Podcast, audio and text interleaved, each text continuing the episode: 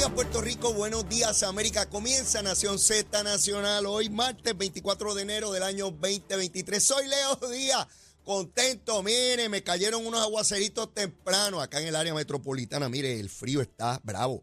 Por allá en los 66 grados en mi casa, temprano por la mañana, el aguacerito. Cuídense mucho que estos aguaceritos de enero, fríitos en la mañana, son los que dan los catarritos esos peligrosos.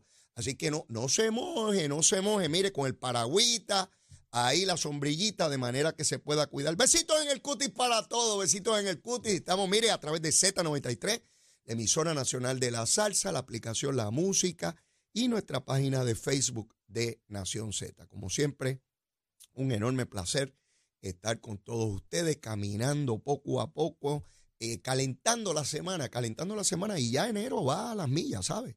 Ya la semana entrante se acaba tempranito el mes de enero y ya dejamos un mes atrás. Y parece que fue ahorita que estábamos 10, 9, 8 despidiendo el año. Ya se está yendo este año también. Mire, y se acabaron las fiestas de San Sebastián. Oiga, qué mucho ha dado que hablar bueno, bueno, sabroso.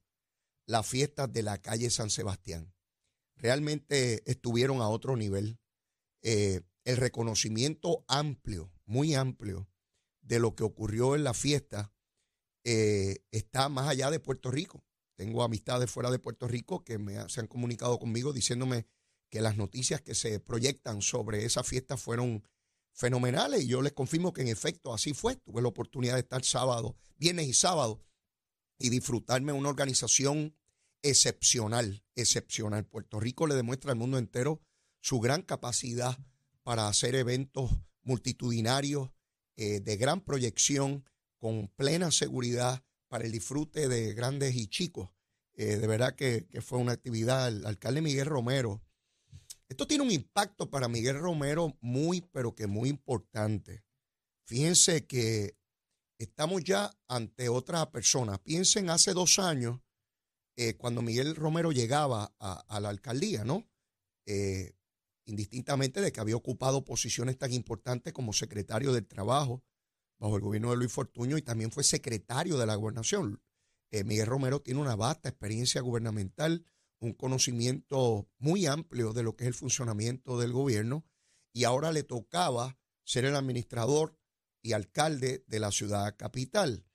Y con este evento eh, demuestra unas capacidades excepcionales. He visto incluso personas que no son estadistas reconocer algo que ya yo conocía, pero obviamente hasta que no se da la ejecución pública, pues la, inmensa mayoría de la población no se percata con el grado y amplitud que corresponde. Y es algo que yo he venido señalando de Miguel Romero hace mucho tiempo. Miguel Romero tiene una capacidad inmensa de lograr entendidos entre personas que no son estadistas. Tiene una capacidad de convencimiento, de aglutinar sectores que son disímiles, que son contrarios, que son opuestos. Y usted ve a una persona que puede lograr establecer puentes, establecer líneas de comunicación, llegar a amplios consensos.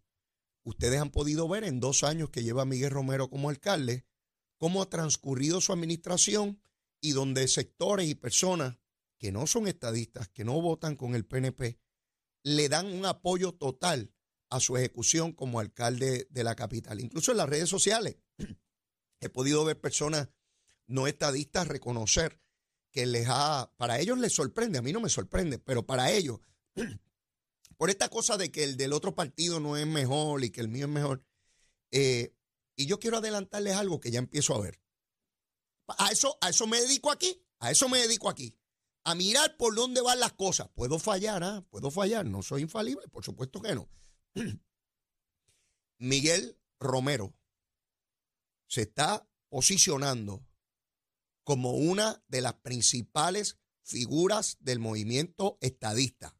Vuelvo a repetir, Miguel Romero se está ubicando en una posición privilegiada, no solamente a nivel gubernamental, sino a nivel político. Óiganme bien, no me crean, pero no lo descarten. ¿Me escucharon? No me crean, pero no lo descarten. Estamos en un momento muy importante de definición. Obviamente él va a, la reelección como alcalde de San Juan.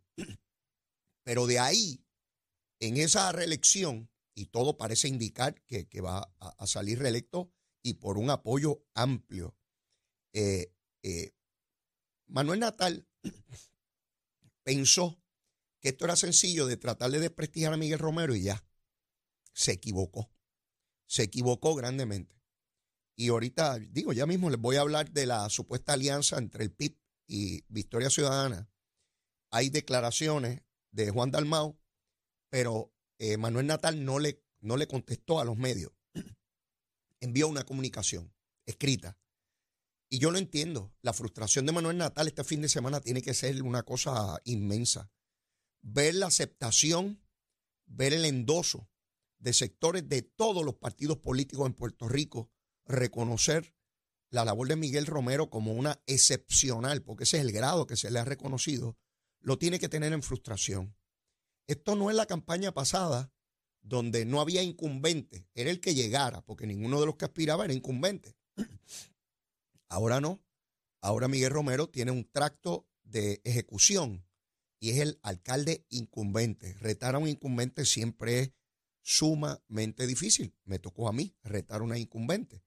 Así que puedo entender su frustración eh, y Miguel Romero, al paso que va, debe tener un gran triunfo en San Juan con personas de todos los partidos políticos votando por él. Hace años que eso no se da en la ciudad capital. Ni se dio con Carmen Yulín, porque los estadistas no votaban con ella, eran sectores del Partido Popular y sectores de izquierda, o en el caso de, de Jorge Santini, era con el movimiento estadista. Estamos hablando ahora de una persona que puede estar a la altura de lo que significó un Hernán Padilla en la ciudad capital. Eso es lo que estoy empezando a ver.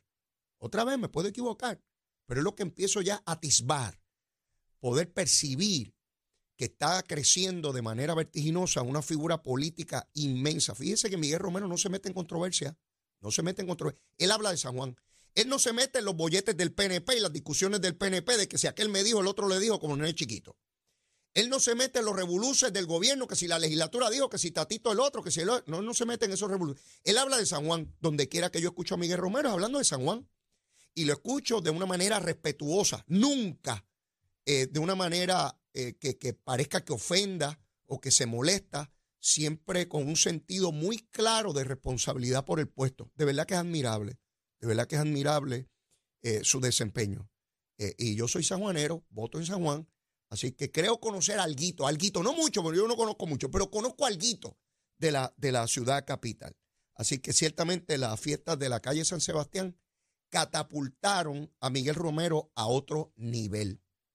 Vélelo, vélelo, mire, póngale el ojito, póngale el ojito, que por ahí es que va el alcalde de la capital, Miguel Romero. Bueno, mire, de ayer para hoy se ha empezado la discusión, la folloneta, ¿sabes cómo es la folloneta? La folloneta de esta semana, que si la alianza de Victoria Ciudadana y del PIB.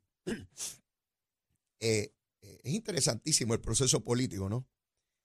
Victoria Ciudadana y el PIB no tienen manera, por más que se unan, de ganar la gobernación. Busquen los números de cada uno de ellos. No lo tienen. No pueden ganar la gobernación. Ellos lo saben. Esto es una folloneta de decir que están unidos y toda la cosa. Manuel Natal, pues dice, dice que aspiraría nuevamente a San Juan. Yo tengo mis serias dudas. Tiene hasta el primero de diciembre para decidirse final y firme, que es cuando se radican las candidaturas. Cuando tire los numeritos y vea dónde está Miguel Romero, a lo mejor hasta desiste. Y no sería la primera vez ni es ninguna sorpresa. Eso ha ocurrido aquí antes, ¿verdad? Que una persona parece que va a correr una posición y finalmente no corre. Van unidos contra el bipartidismo pero se van a unir como dos partidos. Oiga bien, ellos están unidos contra el Partido Popular y el PNP porque ese es el bipartidismo. Bipartido, dos partidos, ¿verdad? La palabra compuesta, ese prefijo significa dos, bipartidismo. Pues ellos que no creen en el bipartidismo van a formar uno del partido del PIB y de Movimiento Victoria Ciudadana, para que ustedes vean las contradicciones. Pero bueno, si yo no se lo explico, a lo mejor nadie se lo va a explicar. Digo, a lo mejor alguien también, pero bueno, yo, yo me adelanto en esta cosa. Mire, están Juan Dalmao y Manuel Natal diciendo que hay tres avenidas para lograr eso. La legislativa, la judicial y un acuerdo político. Los dos saben, los dos saben que por la vía legislativa no lo van a lograr. Ni el Partido Popular ni el PNP van a permitirle lo que ellos quieren. ¿Estamos claros en eso? Estamos claros. Y ellos lo saben. De hecho, Juan Dalmau lo acepta en el artículo del periódico de hoy. La vía de los tribunales. ¿Qué? ¿Que los tribunales van a legislar y van a cambiar la ley? No, esa tampoco es una vía. Tampoco. La vía del acuerdo político. Ah, esa, bueno, allá decidirán ellos. Si van a decir, bueno, en cuanto a la gobernación, voten allá. En cuanto a la alcaldía de San Juan, voten acá. En cuanto a los legisladores, voten por allá. Esta elección no es la misma del otro lado, la del 2020. Cada ciclo electoral es distinto con sus propias características y complejidades.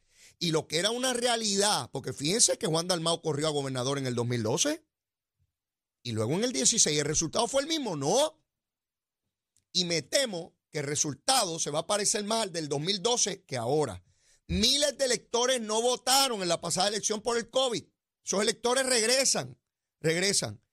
Victoria Ciudadana, el PIB y Dignidad ya no tienen la novedad que tenían entonces. Entonces el electorado lo mira de manera distinta. En el caso del PIB, por primera vez en su historia, tiene un cuestionamiento por haber tenido allí una persona que se alegaba que era hostigador y lo encubrieron. Eso va a ser motivo de debate ahora. Y esos jóvenes que votaron por ellos tienen una sensibilidad particular para eso. Difícil montarse allí y decir que, que, eso no es nada, que no pasó nada, porque, ¿verdad? Ya no pueden estar imputando a otros partidos. En el caso de, de, de esta supuesta alianza, son dos partidos que abogan por la independencia. La inmensa mayoría, por no decir todo, el liderato de Victoria Ciudadana cree en la independencia. La inmensísima mayoría cree en la independencia. Igual que el Partido Independentista. Esto le brinda una oportunidad maravillosa al movimiento estadista. Así lo veo yo. Mire, de cada situación usted puede buscar una alternativa, una nueva visión. Hay que utilizar el ingenio de la cabeza para que papito Dios nos dio la cabeza en la materia gris. Seguro úsenla. A los estadistas procuren ser la antítesis de eso. ¿A ¿Ah, ustedes se están aliando allá para la independencia? No hay problema, echen para adelante, vamos a medirnos. Y ahí está el resultado del movimiento estadista en la pasada elección, con casi 53% votando a favor de la estadidad. Si es que la fuerza política ideológica mayor en Puerto Rico, con mayoría absoluta, es el movimiento estadista. Pues hay que procurar que ese movimiento estadista vote donde tiene que votar con el único partido que favorece la estadidad, porque hay uno solo. Hay cuatro partidos que no favorecen la estadidad y hay uno solo, uno, uno, que favorece la estadidad. Todos contra el movimiento estadista. Así es que me gusta a mí. Así es que me gusta. Vamos para encima, vamos para adelante a ver quién es, quién es de verdad. ¿Tú sabes? Por tanto, el movimiento estadista tiene que tener el ingenio, la creatividad de poder coagular una alianza estadista por encima del PNP. Sí, hay miles de populares que son estadistas. Tatito Hernández en una silla de esta se lo admitió a Saudi, a Jorge y a Eddie, que hay miles de estadistas dentro del Partido Popular. Pues el movimiento estadista tiene que procurar desarrollar una campaña, un mensaje que pueda unir a todo ese sector en función de lograr la igualdad para Puerto Rico. Ah, ¿que, de qué manera es? Pues, pues yo, no la tengo aquí ahora, pues yo, tengo una varita aquí, pero no es mágica. Es la, la varita de medir corto o larga, pero no una varita mágica, yo no tengo varas mágicas. De aquí a la elección, porque aquí lo importante es que cuando los electores lleguen de la mañana a la tarde, entre que abren y cierran los colegios, que la mayor parte de los electores que lleguen ahí voten por el movimiento estadista. Mire qué sencillo. ¿Cómo se logra eso? Que en esas horas ese movimiento vote ahí para asegurar que lo que tienen y lo que quieren lograr tener, ¿verdad? Porque este sector, el movimiento estadista, no lo puede dejar correr por lo solo. Corrupción. Mire dónde está Nogales. que no informó propiedades. Mire, aquí hay elementos de campaña que jamás se soñaron tener hace, dos años atrás en la pasada elección. No se tenían. Ahora ellos tienen que responder porque ahora están en ejecución. Una cosa es desde afuera decir, todos son malos y el único bueno soy yo. Ah, entonces te doy la oportunidad que estés allí y tú también la embarras. ¿Verdad? Ah, pues entonces, mire, está todo el mundo embarrado. ¿Eh?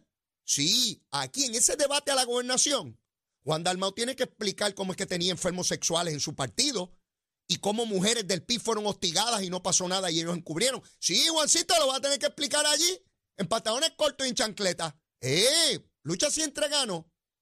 Sí, y Manuel Natal va a tener que explicar cómo es que una funcionaria electa por su partido escondió propiedades millonarias en Palmas del Mar.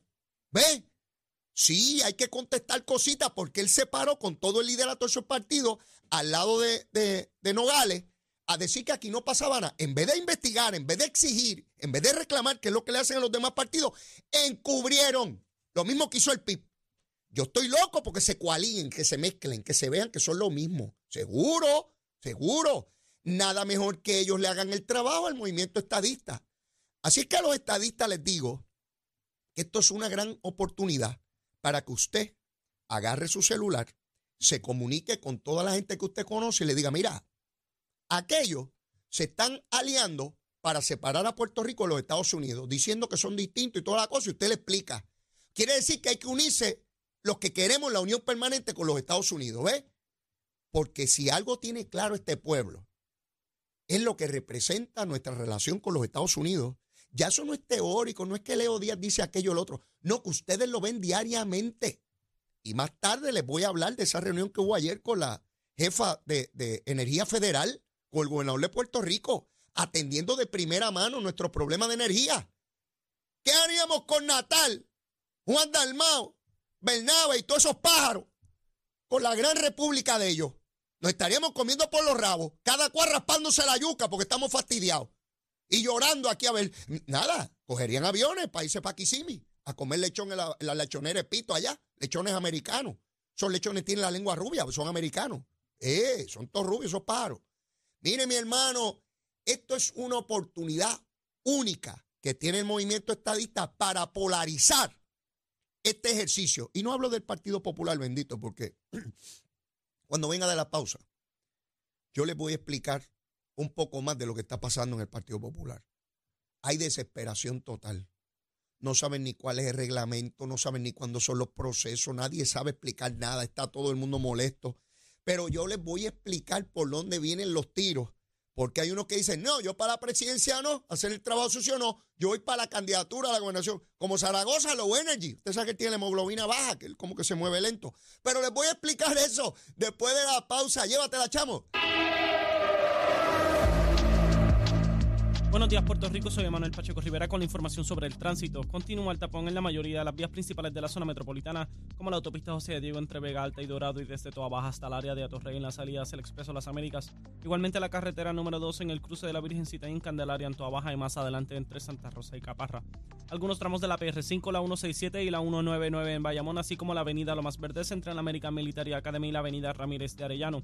La 165 entre Cataño y Guaynabo en la intersección con la PR22, el expreso Valdorioto y de Castro, desde la confluencia con la ruta 66 hasta el área del aeropuerto y más adelante cerca de la entrada al túnel Minillas en Santurce.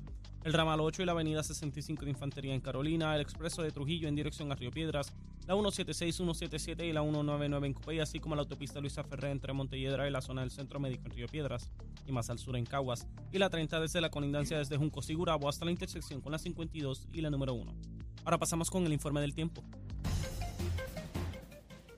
El Servicio Nacional de Meteorología pronostica para hoy clima generalmente tranquilo con actividad de lluvia muy limitada. Se esperan algunos aguaceros breves en el este en horas de la mañana.